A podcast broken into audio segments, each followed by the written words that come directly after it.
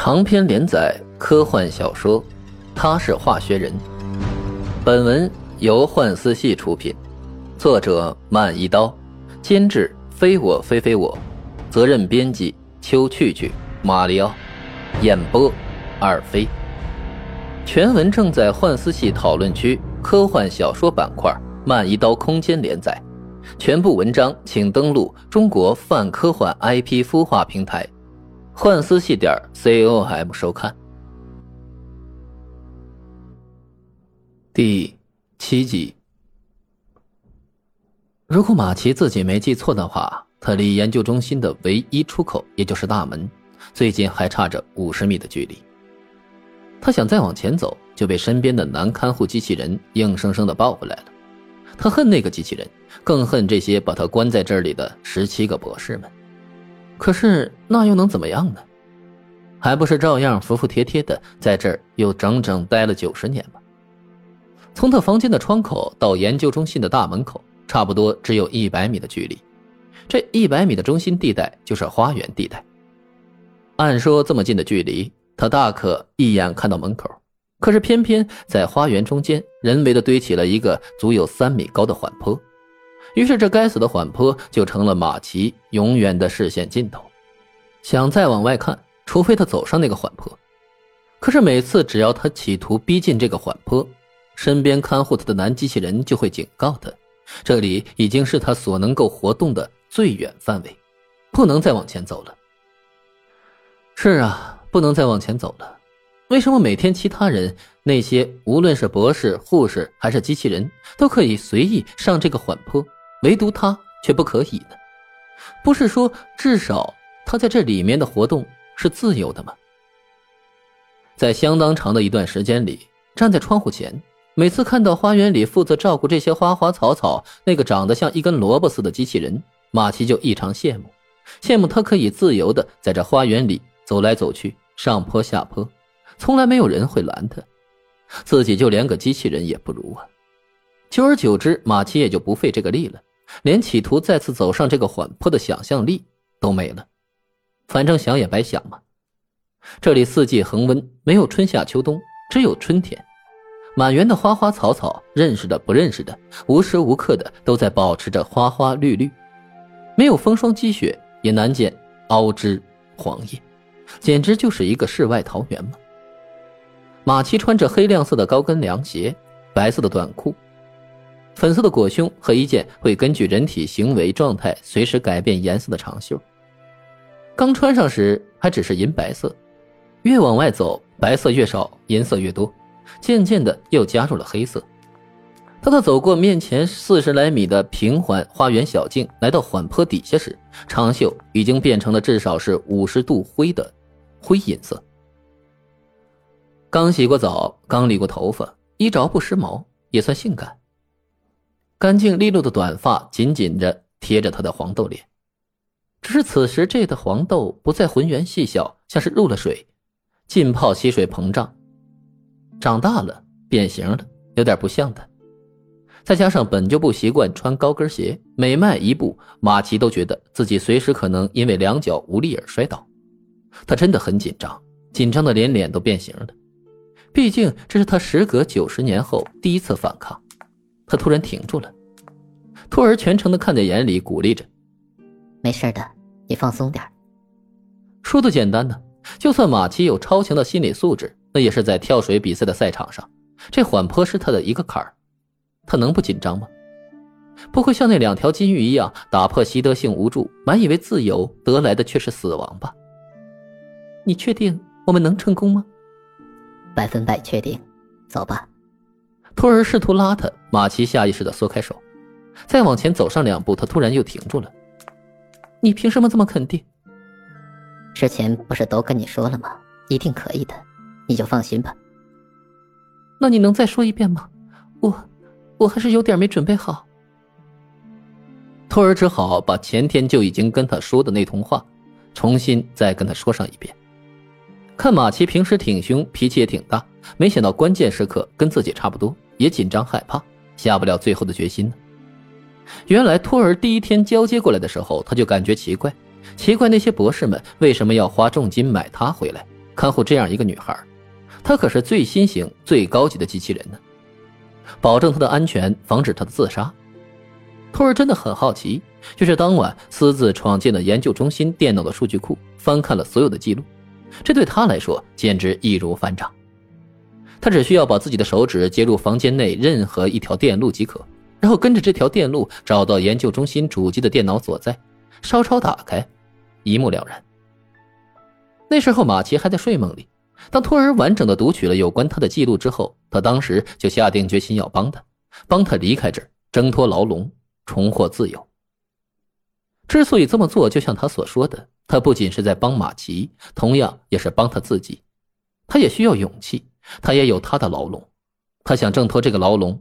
就目前而言，他也缺少足够的勇气，所以他想透过帮助马奇的过程，鼓励自己，从中得到足够的勇气，然后再去挣脱他的牢笼。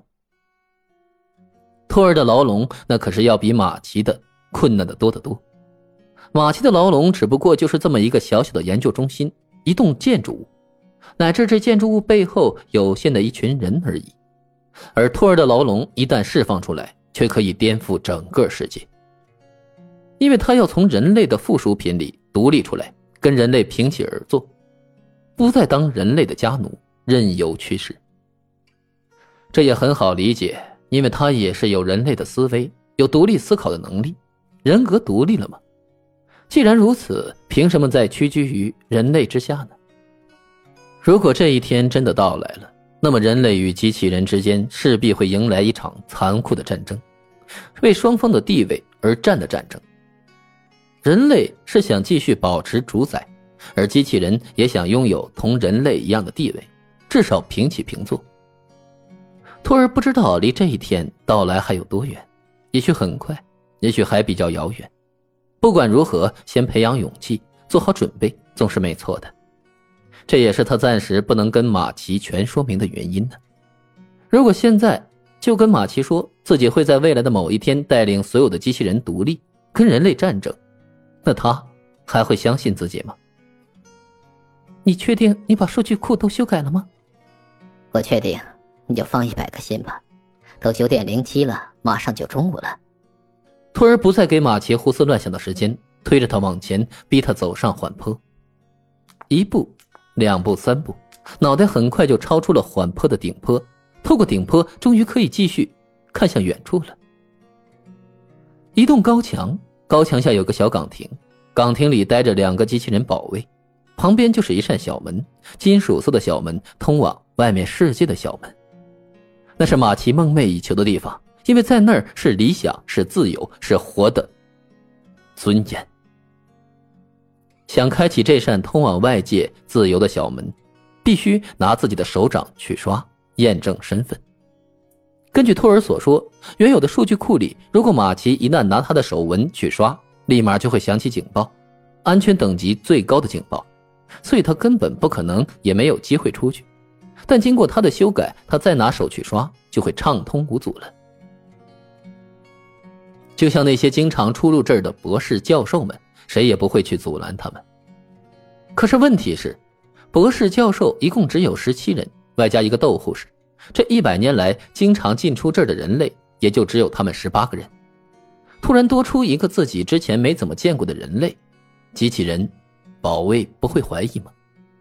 托尔诡异的笑了：“你就放心吧，他们不知道你的秘密，他们不像我会有自己的判断，他们只会按照正常的程序来执行任务。”只要警报器不响，他们绝对不会动你，除非有明确的命令命令到他们，说只要见到你这个人就把你抓起来。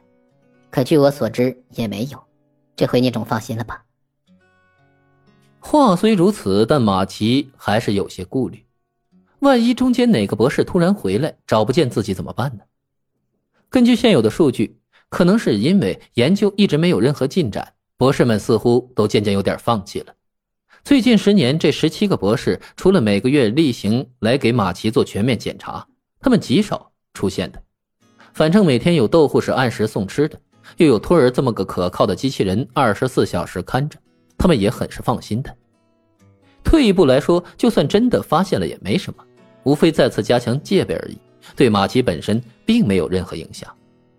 况且托尔有足够的自信，就算倒霉最终被发现，至少也是十天半个月乃至更长的时间以后的事情了。比如今天，窦护士走后，整个研究中心就只剩下马奇这么一个人类了。他偷偷出去，赶在中午窦护士按时送午饭前回来，能有什么事呢？什么事也不会发生吗？即便如此，马奇还是不放心。他突然有些神经质，像是看透了什么，不信任的说着：“你说你叫什么？我叫托儿，怎么了？托儿，你知道托儿在我们人类的词汇里代表着什么意思吗？骗子。那你是骗子吗？但是他也同时是桥梁的意思呀。马奇细细一想，还真是这么回事那你到底是骗子还是桥梁？托儿没有怪他，怀疑自己。诚恳的说着：“你信我，我就是你通往自由的桥梁；别人的骗子，你不信我，我就是你的骗子，别人用来看管你的桥梁。”是啊，话都说到这个份上了，马奇还有什么可以犹豫的顾虑呢？深吸了一口气，走上缓坡，并慢慢朝那堵高墙下那扇梦寐以求的小门走了过去。但他还是很紧张，身上的长袖很快就达到了九十度灰。他走进那扇小门，只有十米远。原本坐在岗亭里的机器人忽然看到他来的时候，他立马又停住了，身上的长袖顿时变成了百分之百的灰，深黑，紧张到了极点。托推着他，并小声的说着：“走，没事他们只是好奇，没事的。但愿吧。”马奇深吸了一口气，再次迈动了脚步，九米，八米，七米。六米，离小门越来越近了，他的呼吸也越来越沉重，他始终不太自如，甚至有些僵硬的直视着前方，不敢稍微侧头看那两个机器人保卫一眼，生怕他们会朝自己走过来。但就像托尔所说的，他们没有，他们只是拿着目光注视着，好奇也罢，意外也罢，反正不伸手阻拦就对了。两米，一米，马奇一时沉不住气。因为这一次离希望、离自由实在是太近太近了，猛向前冲了一步，快速的把自己的手掌摁在扫描仪上，并大声呼吸着，激烈的祷告着：“快开，快开，快开呀！”这扇小门果然应声开了。天哪，这是真的吗？只感觉自由的气息扑面而来，下意识抬头一看，显示屏上显示他的头像，但底下的身份。却是保密。原来自己是保密，哼，兔儿真是太聪明了，果然是最先进的、最棒的机器人。马奇急忙一步跨出去，免得功亏一篑。回头见托儿还站在原地，他怎么不出来呢？刚反应过来，刚想说话，小门已经关上了。怎么回事？他不会有事吧？